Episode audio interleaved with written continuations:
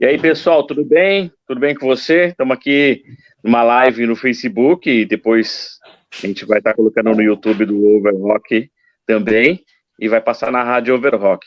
Depois você pode encontrar essa live aqui, é só colocar Overrock Ministry é, aí no YouTube ou overrock.mus.br, que é o nosso site. A gente vai estar na rádio colocando o áudio também. Hoje a gente está recebendo é, o Manga pastor da Wiener, também aí, ex oficina G3, todo mundo conhece. Vamos estar falando com ele aqui hoje. Boa noite, Manga, tudo bem? Boa noite, meu irmão. Que, que prazer e obrigado aí pelo convite de poder participar aí com vocês né, da Overwalk e, e, e bater esse papo legal. É, nós que agradecemos aí de você ter aceito o convite para estar tá junto com a gente. A gente tem acompanhado aí as lives. Você está na maratona de lives aí, né? É, depois que acabar aqui, eu vou para uma live com, com o pessoal que, que há anos trabalha com missão urbana é, em Brasília, em outros estados. Aí a gente vai conversar um pouquinho sobre missão urbana, né? Então, depois ah, daqui de você, depois daqui de você, eu migro para lá. Migra para lá. Tá certo, tá, tá certo, certo, então. É, pô, é um prazer estar falando contigo. A gente acompanha a, a história é, do sua aí na, na música cristã, no rock cristão. A gente fica feliz de você tá aí caminhando, tá, tá levando a palavra aí durante muitos anos e, meu, e continuando sendo um ícone para todo mundo. Todo mundo fala, quando fala de manga, é como se falasse da, da história do rock cristão. Você está envolvido nisso, né? É, sim, sim. Aí do, do início da cena. E se a gente começar, a gente estava falando antes aqui, né? É muita coisa para falar. E a gente tem essa hora aí para a gente trocar essa ideia, conversar, falar e falar um pouco daquilo que, que Deus tem feito na sua vida também aí nos últimos anos, né? Junto a. É Vineyard ou Vineyard? Vineyard. Vineyard. Né? Isso. Você é pastor do Verde, no Rio de Janeiro, é isso, né? Isso, no Rio de Janeiro. Você foi o fundador, não tinha o ministério aqui no Brasil. Foi a primeira igreja do Rio de Janeiro? Não, no Rio de Janeiro, sim. No Rio de Janeiro foi a primeira igreja. Na verdade, nós estávamos. É, no, quase que todas as, as igrejas estavam começando no mesmo período, que foi ali mais ou menos em 99, final dos anos, final dos anos 90, né? Que as igrejas vineyards elas começaram a, a, a serem implantadas no Brasil. Sim. Então, é, eu, eu, na verdade, não conhecia o pessoal que estava iniciando em outras localidades do Brasil, até porque a minha conexão, meu contato era com um pessoal dos Estados Unidos, e eu não conhecia Sim. o pessoal aqui no Brasil. Mas aí nós tivemos uma conferência, se eu não me engano, essa conferência deve ter sido em 99, em Belo Horizonte, e aí eu fiquei sabendo que tinham outros brasileiros envolvidos aí com a Vínia, plantando igrejas, aí que a gente começou esse relacionamento, né? E desde então eu tenho trabalhado tanto pastoreando uma igreja que foi plantada no Rio, e também hoje ajudando nas plantações das novas igrejas da Vinha. Né? Então, ah, esse, legal. meu, esse tem sido meu trabalho desde de 99 para cá, é o que eu tenho feito. Tá. A gente vai voltar a falar sobre isso. Eu quero voltar um pouquinho tá. antes aqui. É, eu tenho o nosso amigo Juan também. Vou colocar ele Sim. aqui no, no, vídeo. E aí, Juan, tudo bem? E aí?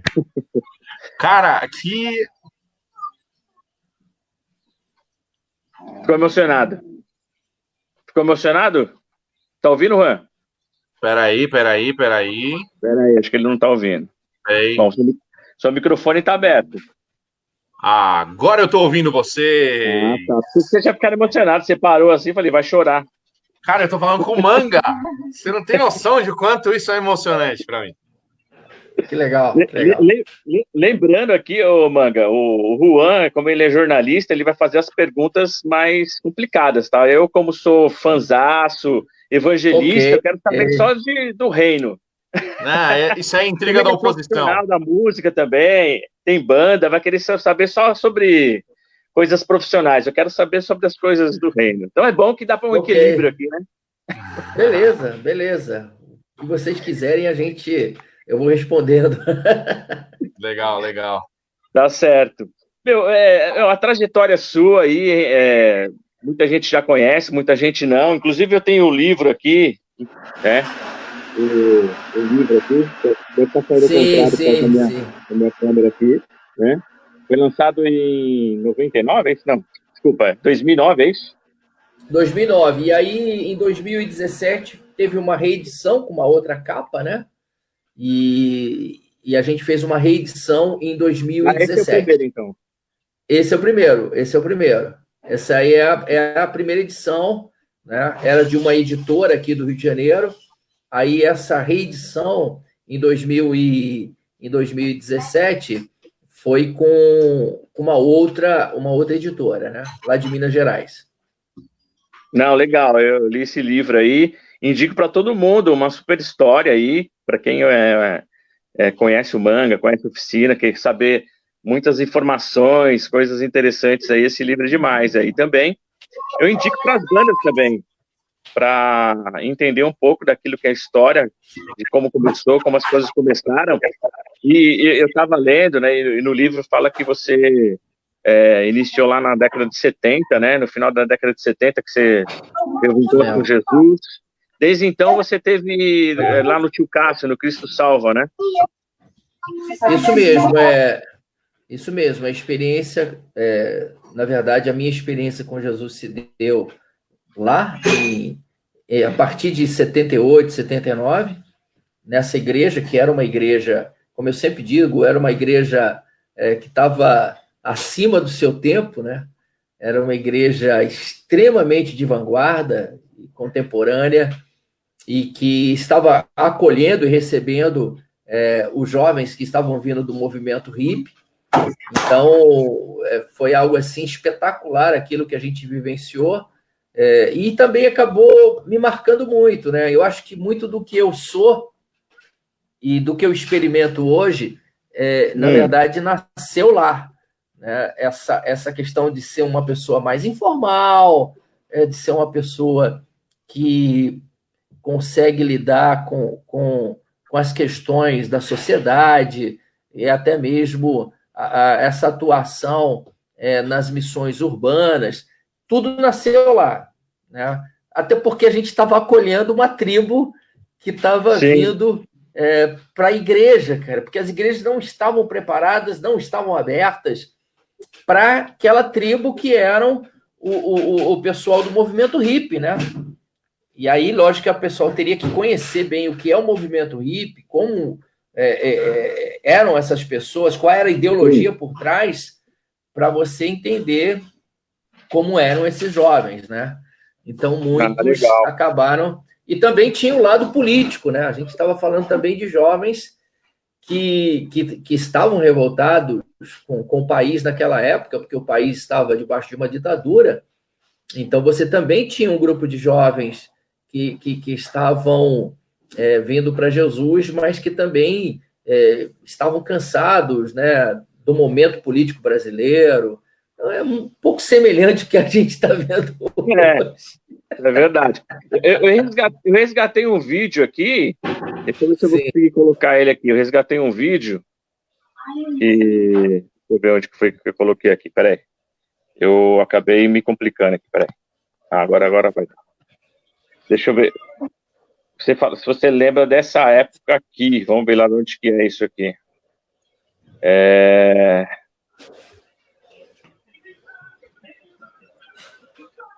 É que eu vou colocar ele assim. aqui, ó.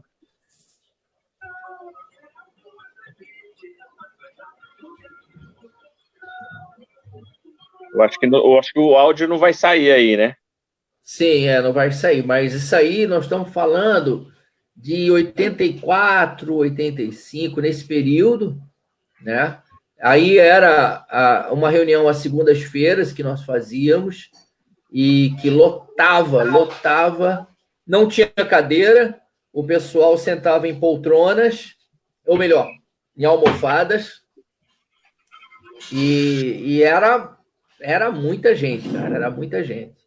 Mas é, é, a igreja em si? É um espaço? É a igreja, é a igreja, é a igreja. Na verdade, era, era uma igreja que, na verdade, era uma, eram duas casas que eles quebraram as paredes e hum. fizeram aí e fizeram esse espaço maior aonde nós nos reunimos. Você pode ver que ali atrás daquelas, daquelas janelas tem gente, porque era o jardim. Então é, era muita gente, cara.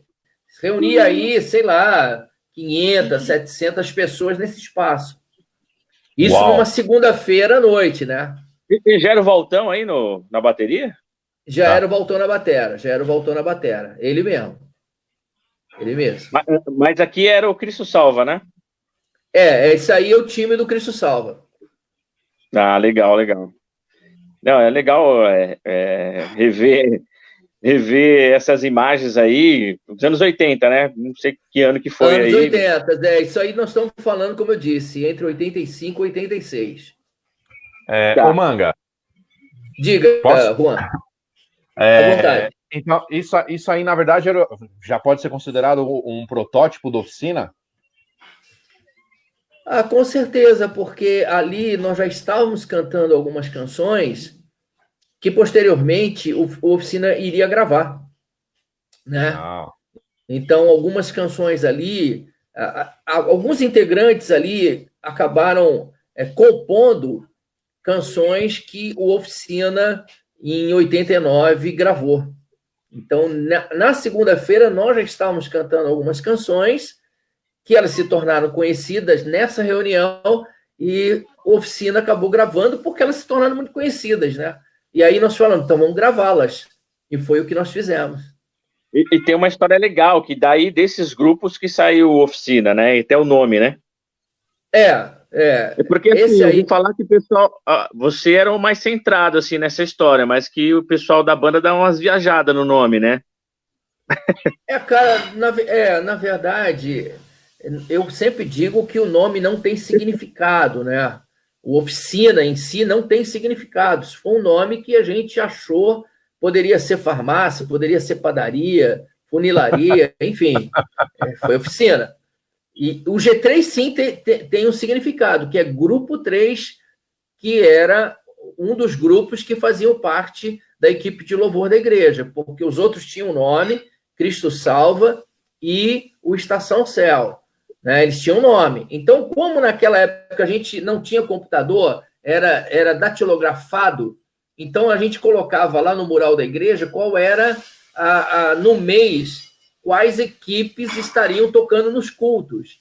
Então, para não ficar escrevendo grupo 3 ou Cristo Salva, então era só as iniciais, né? Então é Cristo Salva, é CS de Cristo Salva, E, ES no, e, e, EC de Estação Céu e G3 de Grupo 3.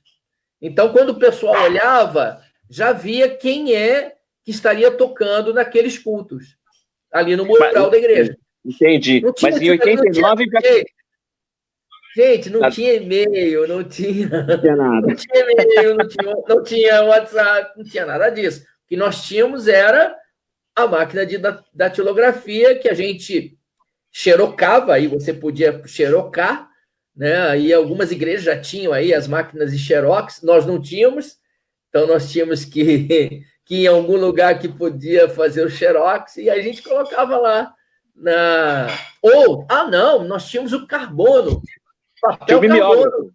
Mimeógrafo. É, mimeógrafo. Mimeógrafo, mimeógrafo verdade. É que foi o primeiro entorpecente, né, das pessoas. Sim, com certeza. Eu tenho sequelas disso até hoje. Ele tinha um cheiro absurdo. Foi nessa época aí, que é 89, né? E vocês já tinham as músicas, mas vocês tocavam, além do, do grupo, que eram as canções que vocês faziam lá, é, inclusive onde começou as segundas-feiras, né? Ali nesse vídeo que a gente mostrou, era uma, um evangelismo de segunda-feira, exato. Isso Vocês tocavam mesmo. em outros lugares também? Não, não. Nós tocávamos ali.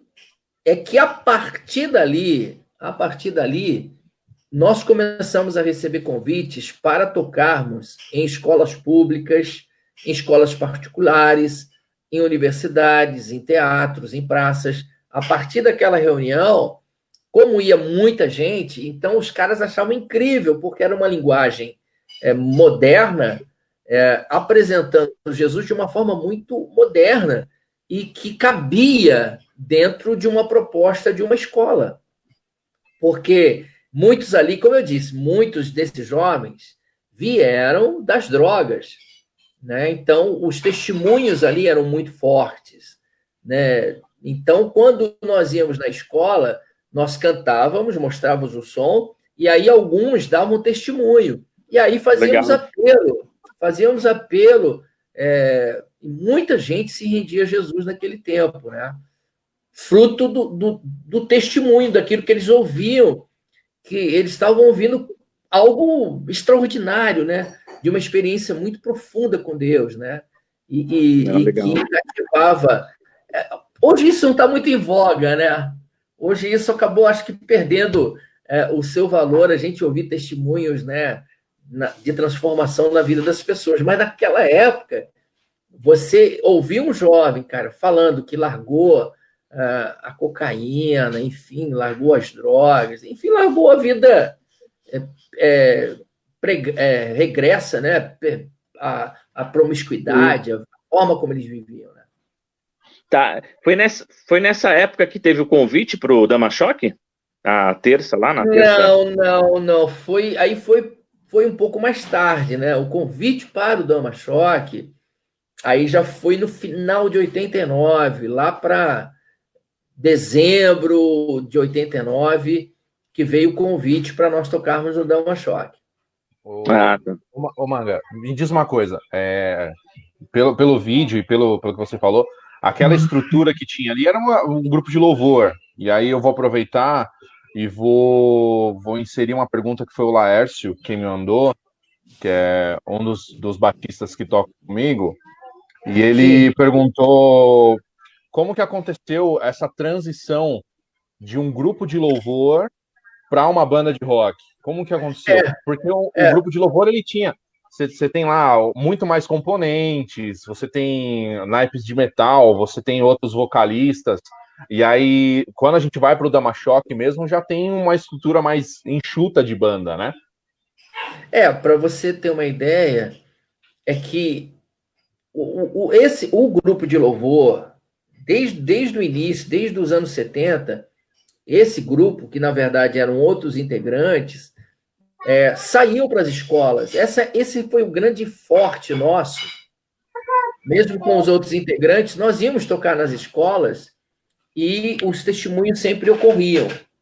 E depois, com, a nova, com essa nova formação, também nós fazíamos a mesma coisa. A questão é que as canções elas não eram é, na sua grande maioria, canções assim muito congregacionais ou canções é, muito voltadas para a igreja.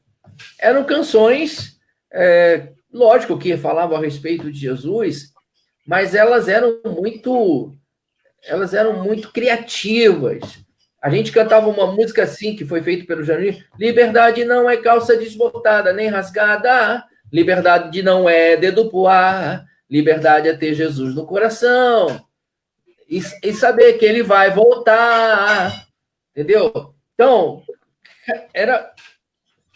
Porque lembra que é, esse símbolo aqui significava paz, né? Então, por causa do movimento Sim. hippie. Entendeu? Então, é tipo... tudo tinha a ver, tudo tinha a ver com o momento da, com a época, da época, a né? linguagem né? da época, entendeu? Tipo, sem Jesus você pirou, tipo. Isso, e, é... então, sem Jesus, então, sem Jesus você pirou já é uma outra geração, né? Já estamos falando aí no final dos anos 80, então tá usando uma linguagem da rapaziada que, que, que, que entendia essa linguagem, né? Essa ah, questão ah, de, de, de, pirado. Essa é uma linguagem muito dos anos. Pô, esse cara é um pirado tal. Nos anos 70 não, não usava esse tipo de linguagem, né? Então, é, o interessante é isso. Então, as canções, elas eram canções muito contextualizadas com a sua época e que falava aquela geração. Legal. É isso que eu estou falando, Juan, que, que não era ah, um grupo de louvor que tinham aquelas canções bem congregacionais. Não, tinha, mas não na sua maioria.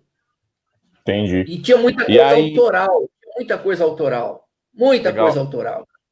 Entendeu? Quando, quando, quando vocês decidiram é, compactar a banda, deixar no, no, no line-up como, como foi para a gravação, como vocês decidiram quem então, entra, quem sai, quem fica, quem não, não fica? Vai vendo. Quando, quando nós fomos gravar, a convite da gravadora Gospel Records, nós estávamos com um, um, um setup, né? uma formação um pouco maior. Pra, vale ressaltar que no primeiro trabalho nós tínhamos saxofone, né? nós tínhamos teclado e nós tínhamos duas guitarras e dois vocais. Eram dois vocalistas, né? Eu e o Túlio. Túlio. Então, era, um, era uma banda, é, assim, com um número maior de integrantes, né? Então, o primeiro trabalho da oficina, o primeiro trabalho que foi gravado ao vivo, ele esse foi aqui? um trabalho. Esse aí, esse daí. Você vai ver que o número de integrantes ele é muito maior, né? O número de integrantes. Quando Logo depois que a gente gravou, impressionante, cara, que logo depois, sei lá, seis meses depois, a banda ficou mais enxuta, né? Então, o que, que aconteceu? A banda, ela, a princípio, ficou power trio, ficou, é, é, ficou é, baixo, guitarra e, e, e... Não, duas guitarras, né? Duas guitarras, baixo e bateria. Teclado, teclado saxofone e o outro vocalista foram embora. Saíram. Então foi, foi um movimento natural mesmo. Natural, natural, natural. Ah. É, porque foi se percebendo, cara, é aquela coisa, você vai percebendo, conforme o estilo que você vai adotando, né, você vai falando, opa, isso aqui não cabe um teclado, isso aqui não cabe mais isso. Porque a banda ela vai passando por, por, por transições, né? Ah, chegou uma hora que o Júnior falou, cara, não dá mais para ser duas guitarras. Não tá, a época não tá mais pedindo duas guitarras. A gente precisa agora de um tecladista novamente. Foi aí que saiu o Marcos Pereira e ficou. Aí a gente precisa. Só que quando saiu o Marcos Pereira, ainda nós não tínhamos um tecladista. Então ficou só aquele power trio mesmo, que era baixo, guitarra e batera e um vocal, que era eu, né? E logo depois que a gente. É, logo depois que chegou o Jean para fazer o teclado. Então aí sim o tecladista começou a fazer. E durante muito tempo o Oficina G3 ficou só com teclado e guitarra, uma guitarra somente.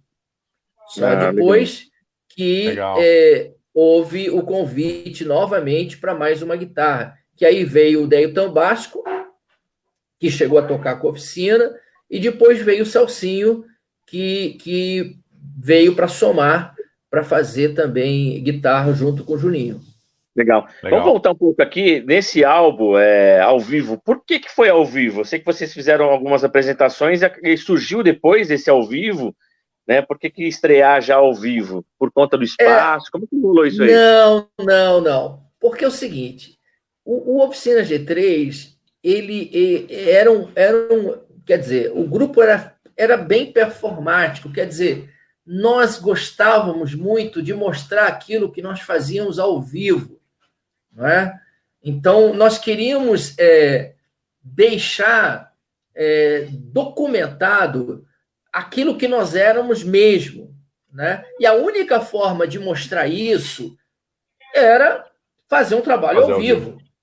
Só que na época as bandas cristãs não faziam trabalhos ao vivo. Ao vivo a Vera, ao vivo mesmo. Não é ao vivo você indo para o estúdio, arruma aqui, marquei aqui, não.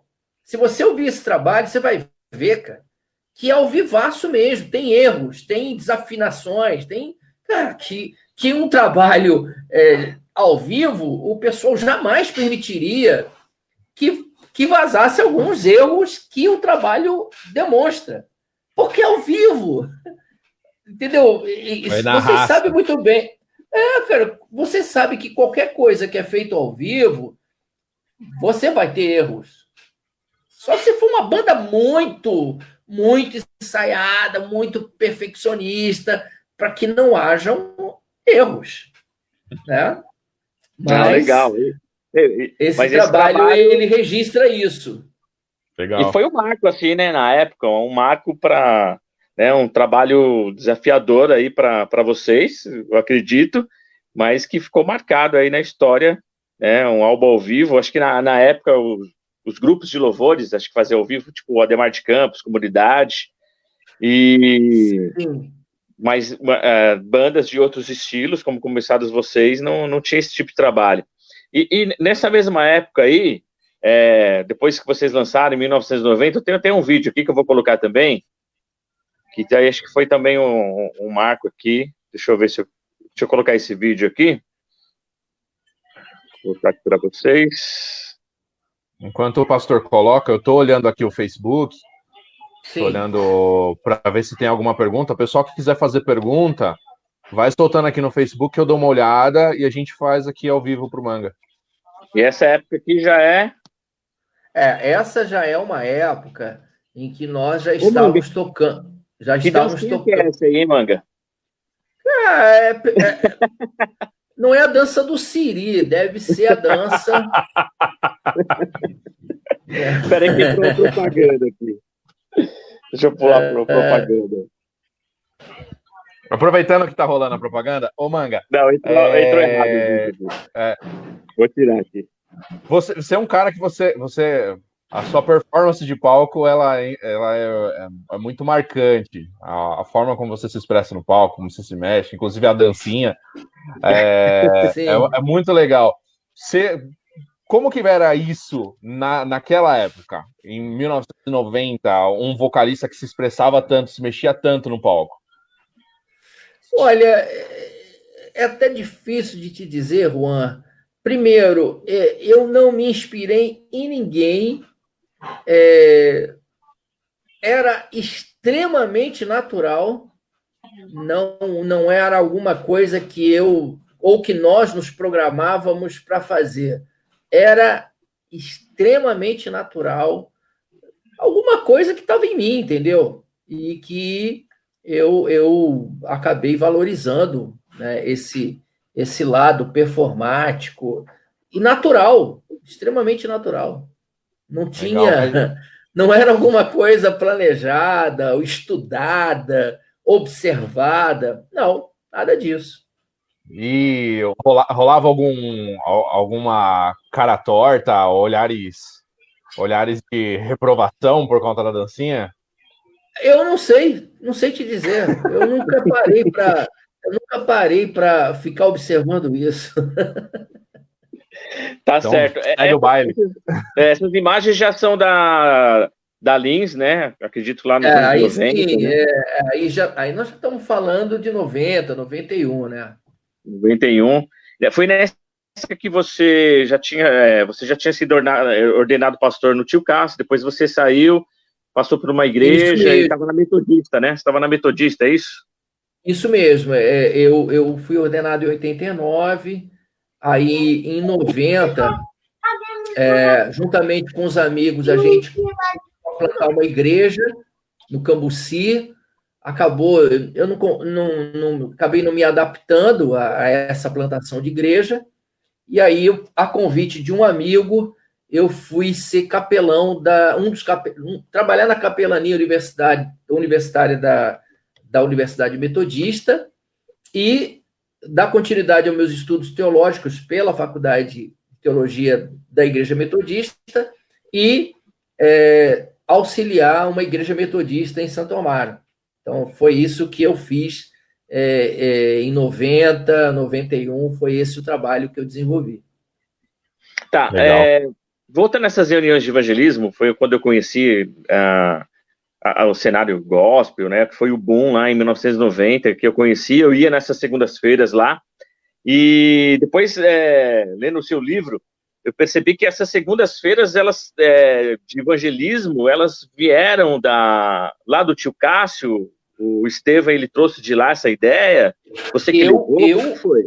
Eu, eu acredito, eu acredito que muito do que foi aplicado pelo Estevão, é, com certeza ele ele aprendeu ou ele trouxe é, lá do tio Cássio, porque era tudo muito semelhante, lógico que numa proporção muito maior, né? Sim. O espaço era muito maior, né? O espaço era muito maior. Então, e lógico, equipamento de som. O Estevam, assim, ele era muito. É, valorizava muito a questão da excelência, né? Ele queria que a gente fizesse o melhor, uma excelente iluminação, equipamento de ponta. Então, o equipamento da, da Renascer, naquela época, era de ponta. É, eu lembro que a Mende Brasil patrocinava, né? Então, a Mende Brasil colocava só oh. equipamento de ponta. Eu lembro que, é, assim, talvez o Juan que vai entender mais isso, mas eu lembro que eles botavam uns Marshall 900, cara, que para guitarra era uma coisa de doido. Né? E quem é quem bandas que tinham uma proposta mais tranquila, aí tinha os jazz choros, os Hollands, né? Então, tinha os píveis, tinha os amplificadores píveis também. Então, assim, era, era uma estrutura muito boa, muito boa. Mesas, mesas maravilhosas, né? Os periféricos também, todos eles, Aleses, todas as marcas que, que, que, foram as grandes marcas daquele período, né? é, para a questão de sonorização. Então era muito legal, muito legal. Eu, eu lembro, eu, eu, ia todas as segundas-feiras, saía do trabalho e ia segunda-feira e era lotado, aquela loucura assim. E, e foi numa dessas segundas-feiras que Deus tocou no meu coração, assim, eu olhei para aquele palco, pô, um dia eu queria fazer isso que esse cara faz aí, né? Foi alguns anos a gente né, acabou se envolvendo com o evangelismo, que foi um chamado de Deus, e fica essa marca, né? E eu lembro naquele período, logo em seguida, acho que em 91, começou o SOS da Vida lá no Ibirapuera, e depois, 92, 93, acho que foi para o Pacaembu. Isso é, mesmo. Desse boom aí, né? Como que Cara, foi? É, a coisa, ela foi pegando uma proporção, né? Ela foi se agigantando de tal forma que começou a ter apoios, né? Você consegue ter apoio, apoio do governo, né?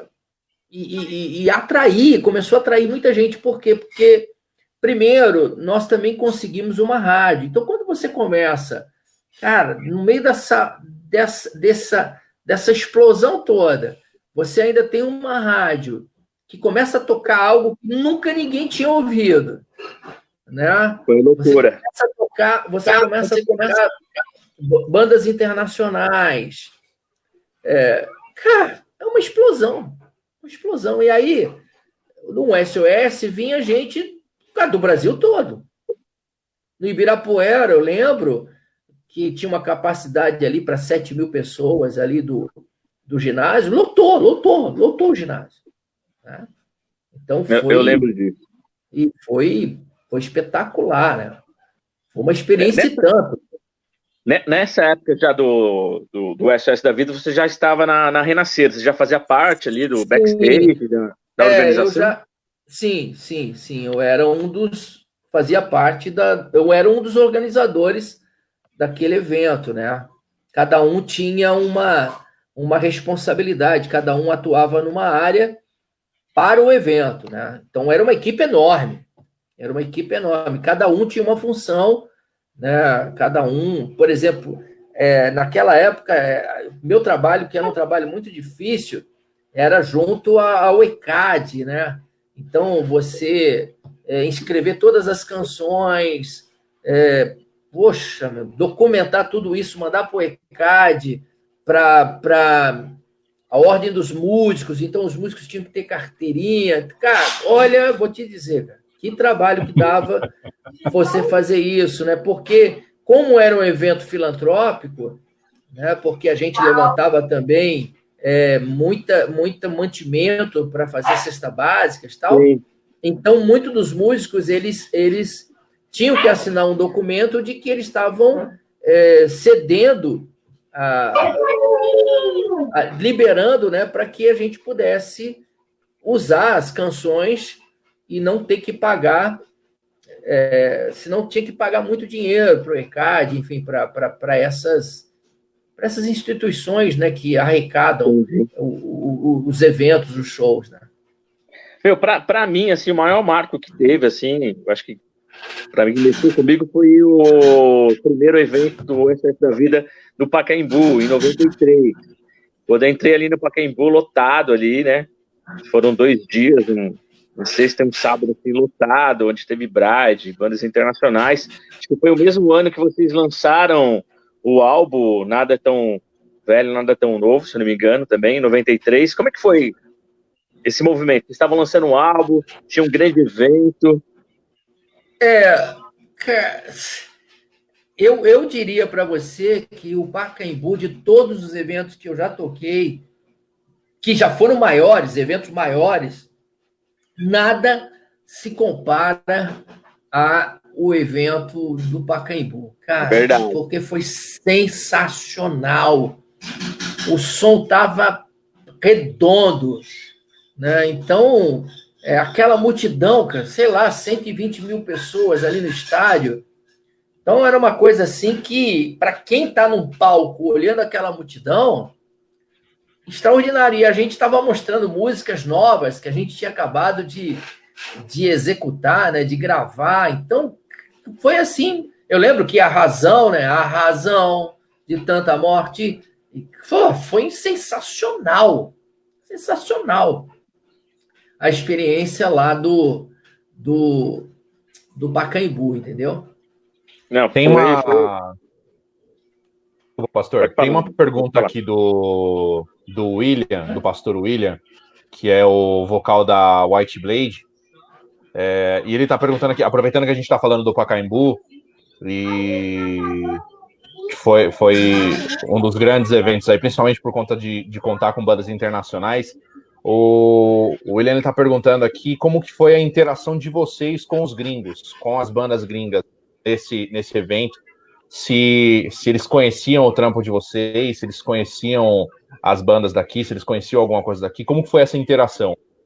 Olha, é, o Bride já nos conhecia, né? A gente tinha uma interação com o Bride. Então foi muito legal a experiência de, estarmos juntos, né? Eles acabaram depois se tornando amigos da banda. Nós tivemos também contato com o pessoal do Guardian e, e do, na época também do Distalk, do Kevin, né, do Distalk, que foi um cara genial, um cara gente boa, cantou com a gente é, é, no, no SOS da Vida. Então, assim, cara, foi uma experiência tanto, né? A gente poder. Eu lembro que eu cantei junto com com Dale Thompson, o, o Glória, Glória, Aleluia, pô, ele arrebentou, meu. Ele dava uns aleluia que, pô, quebrava até a... então foi assim, foi genial a experiência com eles, né? Agora, lógico que tinham bandas que aí o pessoal não, não... White Cross já era mais White Cross já era mais assim na deles, né? Aquele pessoal mais. Agora, o, o Bride não, o cara era um super rock and roll mesmo, sabe? raiz mesmo, sabe? Aqueles cara que de conversar, de, né, de estar junto tal. Então foi uma experiência muito boa com eles. Não, legal. legal. É, e nessa época vocês gravaram, assim, que é, o Nada é tão novo, nada tão velho, ele, ele veio também, assim, e arrebentou, até porque foi um período, assim, como você falou, de, de que marcou muito, né, os festivais, depois em 94 também, e, e foi, foi um, os anos que, que teve um boom, várias bandas vieram, como você falou aí, do exterior, vocês estiveram com várias bandas. E, e como que foi? É, houve uma mudança ali na banda de composição, até chegar no, no Indiferença, que é um álbum que as letras são letras que falam muito, né? Falam até hoje, né? Até hoje fala com a gente, são atuais, letras atuais, tão atuais aí, passando aí, né? é, quase não, muitos anos passaram, décadas passaram. Como é que foi é, é, essa transição entre esses três álbuns no Oficina G3, assim, a maturidade da banda, a criação? Eu, eu acredito que eu acredito que o Indiferença seja um dos álbuns mais mais maduros do Oficina, porque é um, é um trabalho que retrata o momento que, que, que, que, nós, como sociedade, como nós estávamos vivendo, né? Nós estávamos tendo os primeiros eh, usuários de crack em São Paulo, então, que estava devastando, as pessoas não, não conheciam essa droga devastadora, que era o crack. Então, é, a gente começou a, a pensar muito em, em, em, fazer canções que falavam desse momento. Por isso, o próprio, o próprio nome do, do, do trabalho, Indiferença, no sentido de que nós não poderíamos ser indiferentes com aqueles que estavam é, destruindo as suas vidas, né? ou mesmo indiferentes com o contexto é, da realidade ali da, de moradores de rua, da, da, por exemplo, a diferença fala dos garotos né, que cheiravam cola. Isso é, é uma realidade muito paulistana, né? É, uhum. quem viveu isso e viu os garotos cheirando cola ali na Praça da Sé, no Copan, naquela região ali. Então, isso fez com que a gente escrevesse, né? pudesse escrever alguma coisa, botando, lógico, uma, uma, uma música que pudesse retratar essa questão. Então, foi um trabalho muito voltado para as questões sociais, das injustiças sociais, né? E a gente se importava muito com isso. Então, eu, na época, estava muito inquieto com essas questões. Então, a gente acabou fazendo esse trabalho. Eu acho que se hoje eu fosse escrever, por exemplo, se hoje oficina, se eu tivesse hoje na oficina, com certeza estaria escrevendo muita coisa dentro desse contexto que nós estamos vivendo hoje, né? Com certeza escreveria muita coisa é, pensaria em, em, canções que pudessem retratar esse momento pelo qual a gente está vivendo. E, e, eu acredito que é isso que nós, como bandas, né, ou como músicos, como compositores, a gente tem que escrever a época e o momento que nós estamos vivendo, e não ficar fazendo canções. Tudo bem, não tenho nada contra você expressar canções pegar um salmo e musicar um salmo, beleza, sem problema nenhum. Mas, gente, vamos, vamos ser, vamos, vamos ser voz, vamos dizer, voz profética, né? Na sociedade, Sim. né? Essa loucura toda que nós estamos vivendo de, de tanta crueldade, tanta coisa acontecendo que precisa ser musicado. Eu tô ficando cada vez mais fã do manga. É, né? eu, eu, sinto, eu sinto muita falta, manga, disso, entendeu? Das pessoas se expressarem para pessoas, entendeu? Expressar música para pessoas. É porque Isso. música é música. E saber separar. Vai ter o louvor na igreja para adorar a Deus. Mas e a música para falar com as pessoas, né? Eu sempre estou falando para as bandas.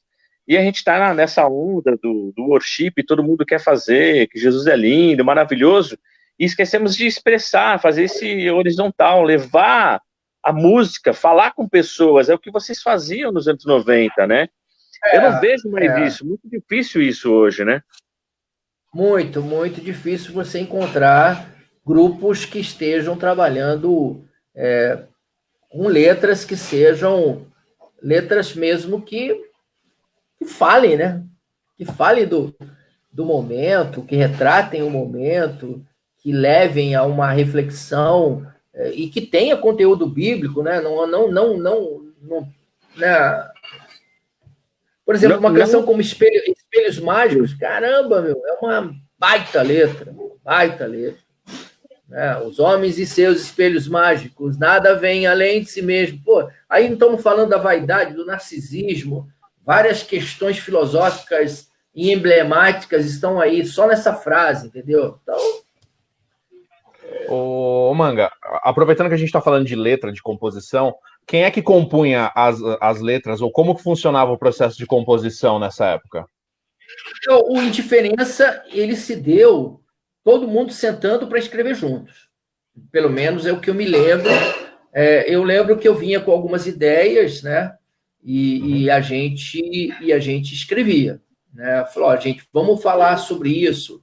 Eu lembro que até a canção Valéria, eu falei, cara, precisa escrever alguma coisa que a gente fale do mundo das drogas, mas que não fale no papel masculino de um homem envolvido com, mas vamos botar uma mulher, né? Vamos falar de uma mulher que se envolveu com drogas. Porque as mulheres estavam se envolvendo com as drogas e elas estavam se destruindo. E por que não escrever e falar sobre isso, né? Então, Valéria, Valéria, Valéria é, uma, é uma ficção, é um nome fictício, né, que retrata uma garota que, que cheirava cocaína. Então, a linguagem, você vai vendo que a linguagem, né, ela tem muito a ver com, com a pessoa que que está envolvido com o mundo das drogas, né?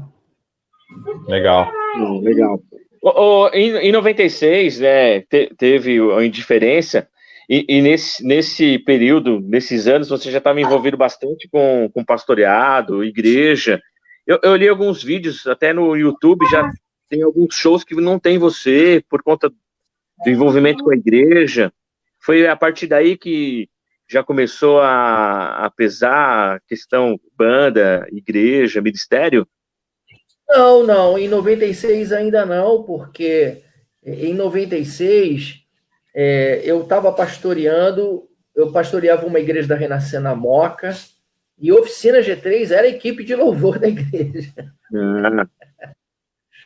Então, assim, é, foi um tempo bem, bem duro para gente, porque nós viajávamos e no domingo nós tínhamos que estar na igreja. Primeiro, porque eu pastoreava a igreja. E segundo, porque eles eram a equipe de louvor. Então, Sim, nós tínhamos que, tá que estar na né? igreja. Nós tínhamos que estar lá. Então, muitas vezes nós íamos para regiões do Brasil é, que são longe, longe, né? Então, nós tínhamos, tipo, às vezes viajava a madrugada toda, chegava quase na. saía de madrugada para chegar quatro, cinco da tarde. Eu lembro que muitas vezes, na época eu tinha que pregar de terno, eu levava o terno comigo, aí chegava no aeroporto, botava o terno, chegava de terno. Eu ia no banheiro e botava o terno. Nessa época, eu cheguei a uma, a uma igreja, Renascer, não era da Renascer ainda, é, fui por um período, né? É, mas você foi pastor da ZL ali, da Vila Matilde, não? Não, eu fui pastor da, da Renascer Moca, na Rua da Moca. Na Moca, ah, então foi na Moca. Mas acho que foi lá então é. que, eu, que eu tive. Que eu te é, vi de terno e gravata, achei mó estranho. achei estranho é. pra caramba. É porque era, era, era a norma, né? No domingo os pastores tinham que estar de terno e gravata, né? Era então, uniforme. Eu, era uniforme, e aí eu tinha que usar, né? E aí era muito engraçado, porque, cara, você vinha de um, de um evento, rock and roll, né? E aí eu botava, chegava com. Quantas vezes a gente veio direto do aeroporto para a igreja? Quantas vezes? Direto.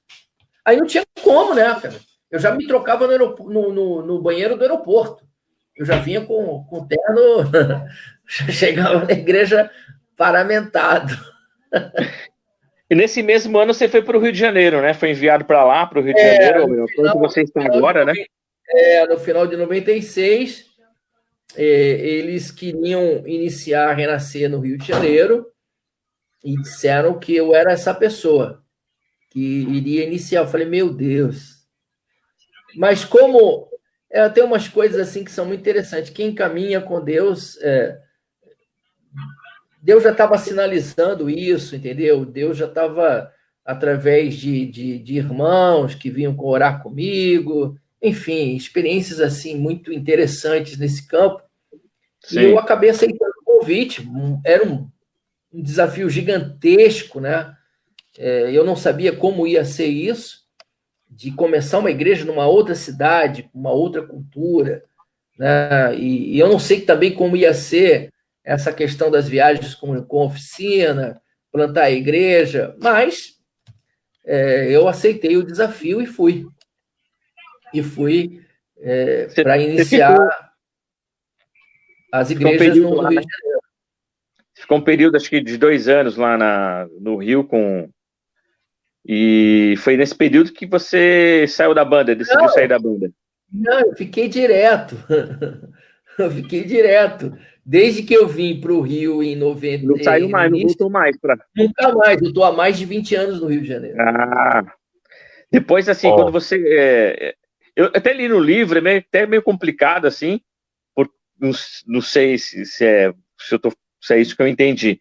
Mas você deixou a oficina por conta do, do Ministério Pastoral. E depois. Sim, sim. E depois eu também saí da igreja. Por isso que tem pessoas é. que disseram: esse cara não está batendo bem. É, não tá batendo bem. você falou, são as coisas de Deus, né? Deus te mandou lá para o é, Rio. Cara, eu, eu, eu, eu não dava mais para conciliar o que eu estava fazendo na época, que era pastorear uma igreja, é, dirigir uma, uma, uma, emissora de rádio, lidar com outros pastores, é, e ainda viajar com a banda, e ainda cuidar da família. É muita coisa, muito pesado. Não, e estava na iminência também de gravar um novo trabalho, ensaio sem parar. Falei, cara, não vai dar certo isso. Não vai dar é, certo. Eu até, Aí... eu até ia te perguntar isso também. Porque você saiu da oficina e logo em seguida você gravou um, o seu primeiro álbum solo também, né? Não, é, foi bem depois. O, o, o, o quando eu saí da oficina, o, trabalho solo foi gravado em 2004. Saí em oficina em 98. Então, um bom tempo. Ah, verdade. É, eu fiquei um é. bom tempo sem, sem, sem é, sem gravar trabalhos solos. Eu gravei trabalhos, mas não um trabalho solo, né? Entendi. É, foi nesse período aí de 98 que você saiu, e na 99 que você conheceu ou reencontrou o pessoal da Vineyard, né? Isso mesmo, isso mesmo. E aí eu comecei a me relacionar. Unidos, você chegou a ir para os Estados Unidos? Você chegou a ir para os Estados Unidos para conhecê-los? Eu fui, fui para os Estados Unidos para conhecer e foi uma experiência incrível, porque eu disse para mim mesmo, falei, cara, isso aí é o meu DNA, eu sou isso aí. Eu sou esse, eu sou esse esse estilo de igreja, né? Uma igreja informal, uma proposta carismática, mas com, com uma Sim. mensagem bíblica, essa junção de, de uma mensagem contemporânea, muita Bíblia, mas também o carismatismo, né? a valorização dos dons espirituais, eu falei, poxa, isso tem tudo a ver comigo, né? Uma proposta de uma teologia reformada, mas também uma abertura para os dons espirituais. Essas junções, elas me atraíram, e principalmente a teologia do reino de Deus, né? Essa questão de, de ver o reino de Deus se manifestando, não na sua totalidade, mas se manifestando hoje, né? O que alguns teólogos vão chamar do já e eu ainda não. Então eu me encantei com isso. Eu falei, Pô, isso aí é o que eu acredito, né? Essa coisa da gente é, orar pelas pessoas, da gente é, ver o reino se manifestando na, na questão da, da, da, da justiça social, né? que muitos depois, lógico, começaram a usar o termo de missão integral, né? A missão integral. Então, eu me encantei, eu me encantei, falei, eu amo esse negócio. E por isso que eu estou até hoje engajado com, com o movimento da Vinha no Brasil. E, e nesse período aí de 99 foi que brotou aí a, é, essa, né, essa integração com eles e foi aí que começou a plantar a, a Igreja do Rio de Janeiro? Sim, sim porque a Vinha é um movimento de igrejas que plantam igrejas, né? São igrejas que plantam igrejas. Então, é, como é, eu já estava, quando eu saí da Renascer, teve um grupo de pessoas, um, umas oito pessoas, né? Que disseram que gostariam que eu pudesse caminhar com elas, no, que eram amigas minhas, né? No sentido de estarmos juntos, de nós nos reunirmos. E aí, a partir dessas pessoas, a gente começou a se reunir e, e, lógico, a coisa vai crescendo, né? E aí a gente começou a, a fazer parte de um projeto de plantação da vinha no Rio de Janeiro. E aí em 2003 começou em começou em 99, 2000, em 2003 nós nos tornamos uma igreja da vinha no Rio de Janeiro, né? usando o nome da vinha, com CNPJ, tudo ah, legal. Né? E, e, foi o mesmo ano que você gravou o primeiro álbum, né? Fossil oh, Praise. Fossil Praise. É, o Fossil Praise eu gravei em 2004. Esse trabalho foi um trabalho assim, doideira. Foi um trabalho É, eu digo que foi um trabalho. Eu, eu, li alguma coisa que foi seu filho que te incentivou a gravar? Não, na verdade, na época, meu filho devia ter uns 14 anos, ele estava ouvindo muito new metal. Estava é. ouvindo muito Limp Park. e aí, cara, eu falei, rapaz, isso é muito doido, né? né? Falei, cara, esse som é muito doido. E aí eu falei, cara, eu vou gravar alguma coisa com essa pegada de Limp Park. E aí eu conversei com os amigos, que eram uns roqueiros doidos aqui do Rio. E aí foi. Falei, cara, vamos fazer, um, vamos fazer alguma coisa, vamos pegar uns hinos aí antigos, né? Do, de vencedores, do Ademar, e vamos fazer uma doideira? Os caras, vamos. Aí eu falei com o Ademar, o Ademar autorizou, o, o, o pessoal, na época também, os compositores dos Vencedores por Cristo, Jorge Heder, Uau. É, eles autorizaram, eram meus amigos, falaram, mano, pode gravar, cara. Na boa, pode gravar. E aí nós gravamos os hits, né? Ah, legal. É, ele é o leão da tribo de Judá, Sim. entendeu? Mas uma versão new metal. Pauleira. Pauleira. Eu, eu, eu gostava demais de ouvir esse álbum, porque é, foi mais ou menos nessa época em que, na verdade, eu comecei a entender música e entender que eu gostava de música, né? É, na verdade, quando, quando você começou lá em 89, eu tinha acabado de nascer. Eu comecei a entender, a, a viver mesmo em 2000, 2000 para frente. Aí eu fui entender o que, que era o que, que era música, o que, que era gostar, enfim. Aí quando eu descobri esse álbum, eu, eu tava aprendendo a tocar violão, e eu falava, nossa, eu quero tirar esses riffs no violão. E aí a minha professora de violão falava, isso aí é música de gente doida. E aí eu falei, eu doido também, porque é isso que eu quero. Esse, esse álbum ele tem uma importância muito grande para mim, porque por causa da sonoridade dele mesmo, porque ele pegava ele pegava músicas que eu tocava no louvor da igreja, que eu ouvia no louvor da igreja, e ela numa roupagem totalmente avulsa, totalmente desconstruída. E eu olhava aquilo, eu ouvia aquilo e falei, meu, é isso que eu quero para minha vida. Então, você não tem noção de quanto o Fossil Praise é importante para mim. Você não tem. A, que legal, que legal. Legal é muito importante. Isso, é você muito ver que uma cara. coisa.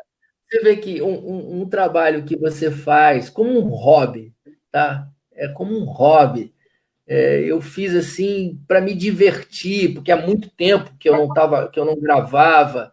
E aí com esses camaradas eu, eu dei ideia, eu falei, cara, ó, você vê o título do trabalho, Fossil Praise, cara, é, um, é um dinossauro tocando uma guitarra. É isso mesmo, é isso mesmo.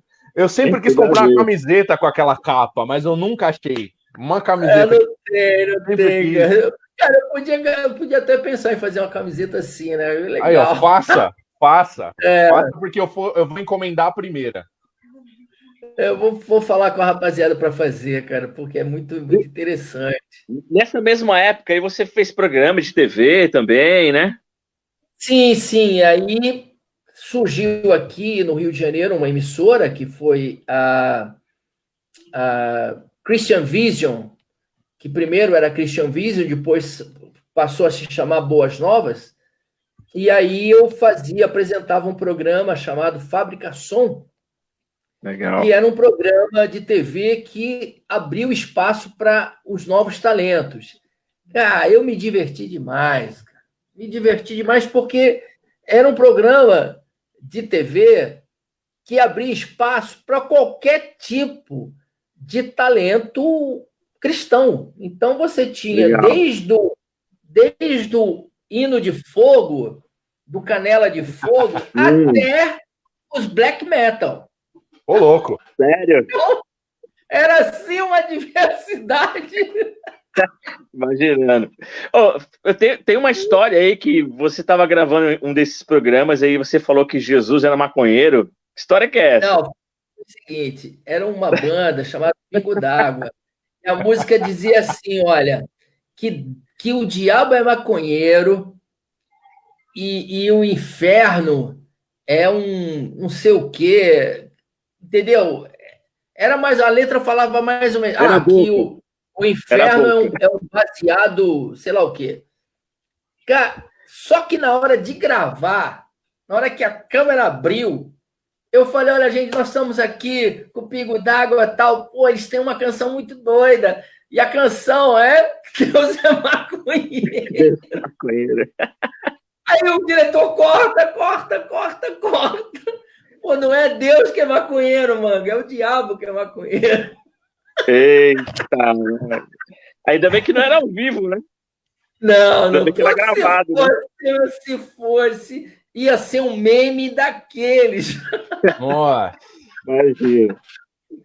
Ô, Manga, você chegou a gravar mais dois álbuns, né? O Sol à Meia-Noite e o Brilha Tua Luz em Nós. Isso, São dois isso. O Sol à Meia-Noite foi pela gravadora Zecap, em 2005, e o Brilha Tua Luz em Nós foi um trabalho da Wiener, da Wiener Music. Né? Sim, Isso é um trabalho muito bacana, porque é um trabalho solo, que a Wiener nunca gravou trabalho solo, e eles me convidaram para que fizesse esse trabalho, né? Então foi um trabalho muito interessante com as canções da Vini, né? Foi, foi bem legal. E depois disso, você gravou mais alguma coisa? Só participação? Não, aí só, aí só participação de vários, aí participei de um monte de, de trabalhos aí, do, da própria Viner, né? Participei de outros trabalhos que foram gravados, até do Vem Esta Hora, que foi um DVD gravado em São Paulo, legal. É, e depois disso eu, eu, eu não, não, não, gravei mais nenhum trabalho solo. Tá saindo agora. Bom, tô, tô trabalho, sabendo né? aí que eu acho que você está querendo resgatar o Fossil Praise aí, hein? Porque fiquei é, sabendo nome... nas lives aí que você, você vai fazer alguma é, coisa de, de rock agora? É, o título desse trabalho já é já é já é já é zoação, né? Já é, é então, zoação. Então, você tá querendo resgatar alguma cara, coisa aí minha cabeça ela, ela cria muita coisa, né? Pô, Já pode falar chama, o título? não? sim, Rock Ship. Rock Ship? Rock Ship, poxa. é, porque é porque você entrou na linha do worship agora? Não, é Rock Ship. Vai desconstruir o worship. É, cara. É, é worship com rock and roll. Tô louco, muito tô louco bom. isso aí, muito manga. bom, muito bom, muito bom. O, o Manga. Tem, a... Mas tem previsão para sair? Só, desculpa. Olha, olha, já era já era para ter saído. Na verdade, a data que nós tínhamos pensado seria amanhã. Mas com toda essa esse momento né, que nós estamos vivendo, conversando com o produtor, a gente chegou à conclusão: vamos deixar passar, vamos deixar a coisa ficar mais tranquila, aí a gente lança, porque tem clipe, né? Então, nós estamos Legal. vivendo um momento de muita informação, de muita coisa, que está sendo muita live, live, Sim. live, muita imagem, imagem, imagem. Então, vamos dar um tempo, vamos esperar, dar uma acalmada, e aí a gente lança essas, essa canção, pelo menos uma canção nas plataformas digitais e no YouTube o clipe, né? Então, o... Tá seguindo para o final tá, da, da, da live, pode falar, Juan. Tá quero... Não, o, essa era uma das perguntas que o pessoal fez aqui no Facebook. O, pessoal da Desarme tinha perguntado se tinha alguma coisa nova vindo. E o Thiago, que é o guitarra da banda O Plano, ele está perguntando como que é a sua relação com o pessoal da, da oficina. A melhor possível. A melhor possível. É, nós somos amigos, a gente tem um relacionamento assim muito legal, muito joia, né? De, de, de nós nos falarmos. Quando eu vou a São Paulo, eu encontro com o Duca, né? É, com o Juninho. Quando... É que o Juninho agora está morando um pouco mais longe, né? Mas eu tô para agendar, já tinha agendado de visitá-lo, da gente, porque ele gosta de comida japonesa também, da gente comer um oh, sushi, um sashimi. Me chama. Entendeu? Então, é, assim, a gente tem um. O Valtão, né? O Valtão, que está lá do sul agora, está é, tá pastoreando uma igreja batista, então é, a gente está sempre se falando, se encontrando, né? Encontrei com o Valtão, a gente tocou juntos em agosto do ano passado, nós tocamos juntos num evento em São Paulo. Então, a gente está sempre se encontrando assim, né, na medida do possível, né, quando Lógico, cada um mora em estados diferentes, né? Mas quando a gente pode, a gente está junto. Não, legal. E, e pra gente finalizar, a gente está terminando aí já a live, eu sei que você tem outra live. Como é que foi essa participação sua na com a música do Resgate lá? Lenha, lenha para queimar? Ah, é, são, são outros camaradas que a gente tem uma amizade já de muitos anos, né? E, e o Zé, o Zé Bruno é um cara incrível, um cara de uma criatividade, cara. O cara tem uma capacidade de compor que é impressionante, né? E ele, ele me chamou, chamou o Marcão para que nós pudéssemos participar dessa canção. E eu amei, cara. Eu falei, cara, tô dentro, vou. Então foi assim um dia muito especial, porque nós nos encontramos mais cedo, fomos comer algo, fomos comer um hambúrguer em São Paulo, né? E depois gravamos. Legal. Então foi, foi muito legal. Foi muito legal. Foi uma noite maravilhosa, maravilhosa para mim. E uma música também muito legal, né? Eu gostei. Não, muito divertida a música. muito divertida.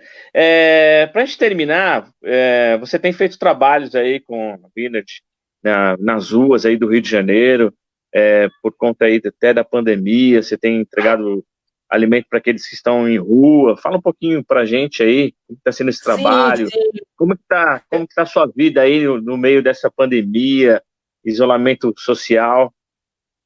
É, olha, eu estou tendo, lógico, na medida do possível, cara, estou me protegendo, mas tem horas que não tem. Por exemplo, hoje, hoje eu tive que sair para comprar é, uns frascos para botar álcool gel para entregar para os moradores de rua. Então, cara, eu tive que eu tive que ir num, numa comunidade para achar esses frascos, né? Porque é onde tem, é onde está aberto, cara. Então eu tive que ir numa comunidade para comprar esses frascos e, e, e, achei, né? E comprei álcool gel e agora nós vamos colocar, são mais de 50 frascos que a gente vai colocar o álcool gel e nós vamos entregar é, na sexta-feira, amanhã, para os moradores de rua e também nós entregamos, juntamente com os frascos é, de álcool em gel, nós entregamos também a, as marmitex, as quentinhas, né? Para esse pessoal, em torno de 50, 70 quentinhas. E quando eu falo morador de ruas, veja bem, eu não estou falando somente é, aquele pessoal que já mora na rua, que já é de costume. Eu já estou falando das travestis, eu estou falando das prostitutas, estou falando daqueles que estão na rua nessa hora e que a gente está indo ao encontro deles. Entendeu? Então. São pessoas é... que também necessitam, né? Ainda mais nesse momento aí. Muito. De acompanhamento. Muito. Olha, é, eu sei que são, são, temas bem polêmicos, mas é, você imagina o que é ser hoje uma travesti, uma prostituta, é, que está levantando o seu dinheiro e correndo todo o risco de ser contaminado, de uma contaminação, né? Porque o sexo, cara, sexo é isso aí, né? A pessoa não está nem aí se vai se contaminar ou não, é. mas é um ser humano. Né? A gente não pode esquecer que são seres humanos. São seres humanos é. e que e que a gente tem que demonstrar é, todo o nosso afeto, amor. Né? E é o que nós estamos fazendo como igreja, como cidadãos do reino de Deus, é isso que a gente está fazendo. E eu acho que é isso que a gente tem que fazer. Tá certo. É, Manga, eu agradeço aí a sua disponibilidade de estar junto com a gente aí nessa hora, batendo papo, trazendo aí pra gente aí uma alegria de, de histórias, de conhecimento aí da sua jornada. Você é um cara que, sim, quando eu conheci lá a, música cristã, a gospel, nos anos 90, foi reverência para mim, né? uma referência aí de pessoa, de evangelismo, de, de tudo. Hoje nós estamos aí evangelizando já há muitos anos e como referência aí você e outros caras mais que começaram nos anos 90 lá, deram a cara tapa para que hoje a gente possa ter essa liberdade de falar do evangelho, é. com vários estilos de música, independente do rock. E a gente, né, agradece a você e toda essa galera aí dessa geração e que você é, possa obrigado. continuar aí. É legal que você vai trazer um, um, som de rock and roll aí nesse novo álbum. Você quer deixar, o Juan quer deixar falar alguma coisa para gente terminar, Juan? Eu só, verdade, eu só antes, do Juan, antes do Juan ah, falar, pode falar.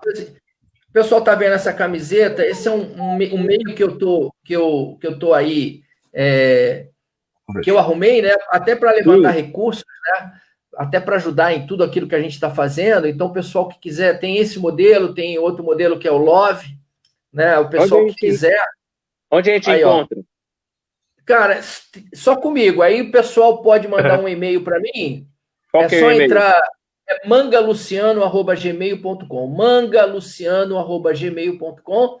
Aí o pessoal manda o endereço, o tamanho, né? E aí eu passo o valor do, do, da camiseta, do frete, do correio, tudo. Fica em torno aí de 75 a 80 reais a camiseta. São esse modelo e um outro modelo que é a Love, que é uma mãozinha furada escrito Love, que foi uma camiseta usada pelo POD, durante muito tempo o POD usou, Sim. que era um amigo meu que patrocinava o POD. E aí ele passou a marca para mim chamada One Truth, então eu tenho essa marca também dessa camiseta e que eu estou aí é, usando como uma maneira de levantar recursos, né? Até para esses projetos todos que, que, que a gente está fazendo. É uma forma de, do pessoal ajudar. E ter também uma camiseta de qualidade, é feita com algodão ponto 30, então um negócio bem feito, bem silcado, um material jóia. Tem um livro também que o pessoal pode adquirir, então, se vocês quiserem aí. E tem também a, a, a, o nosso contato da Igreja Vínia, na Vínia Rio, no YouTube. Se o pessoal pudesse se inscrever também, eu agradeceria aí para as nossas transmissões, tá bom? Então é isso que eu queria aí dar esse alô para vocês. Tá certo. Obrigado, Juan, também. Quer falar alguma coisa para a gente terminar? Não, só queria agradecer mais uma vez o pastor e, e, e ao pastor. agradecer ao Manga pela, pela oportunidade de estar conversando com você, pela, por tudo aquilo que você acrescentou na história da, da música brasileira, do rock cristão brasileiro, enfim, do rock, é, que é para cara, você é uma, você é uma referência, você é uma influência gigantesca. É, é um cara que no palco e fora do palco foi muito, foi e é muito importante para gente, como exemplo, como, como, como músico, como pessoa, como pastor. Eu quero te agradecer por tudo isso, porque de fato você é um cara em que a gente consegue enxergar uh, as qualidades de Cristo. Então eu quero te agradecer Obrigado. por todo o exemplo que você dá, por todo o exemplo que você deu, por tudo que você acrescentou para a música e dizer, cara, eu sou muito seu fã, de verdade. Obrigado, Juan. Obrigado. Pastor, Manga, um abraço. Obrigado, querido. A gente vai se despedindo, quer deixar um recado para o pessoal, alguma coisa? Olha, o recado que eu, que eu daria para o pessoal é que nós estamos vivendo dias em que é, a nossa atitude tem que ser a mais cristã possível, a mais generosa. A, a... Nós temos que nos encher de compaixão, porque Cristo era assim, né? Era cheio de compaixão. Eu acho que é o que nós mais precisamos fazer nesse mundo é, politizado, nesse mundo onde um fala uma coisa, outro fala outra coisa. Eu acho que nós, como discípulos e discípulas de Jesus, o que nós mais temos que fazer é agir com extrema compaixão nesse momento. É Amém. Deus abençoe. É, obrigado mais uma vez aí. E que você. A gente vai divulgar o seu álbum na Rádio Overrock aí, assim que tiver, tá certo? Ah, com certeza. Legal, legal. Tá certo? Valeu, Manga. Abraço. Valeu, mano. Um abraço. Valeu, obrigado. Valeu, pessoal. Obrigado. Ficou junto com a gente aí nessa hora. Obrigado mesmo. Você aí no Facebook, você que está no YouTube ou na Rádio Overrock. Valeu mesmo. Foi entrevista com, com o Manga aqui. Abraço para todo mundo.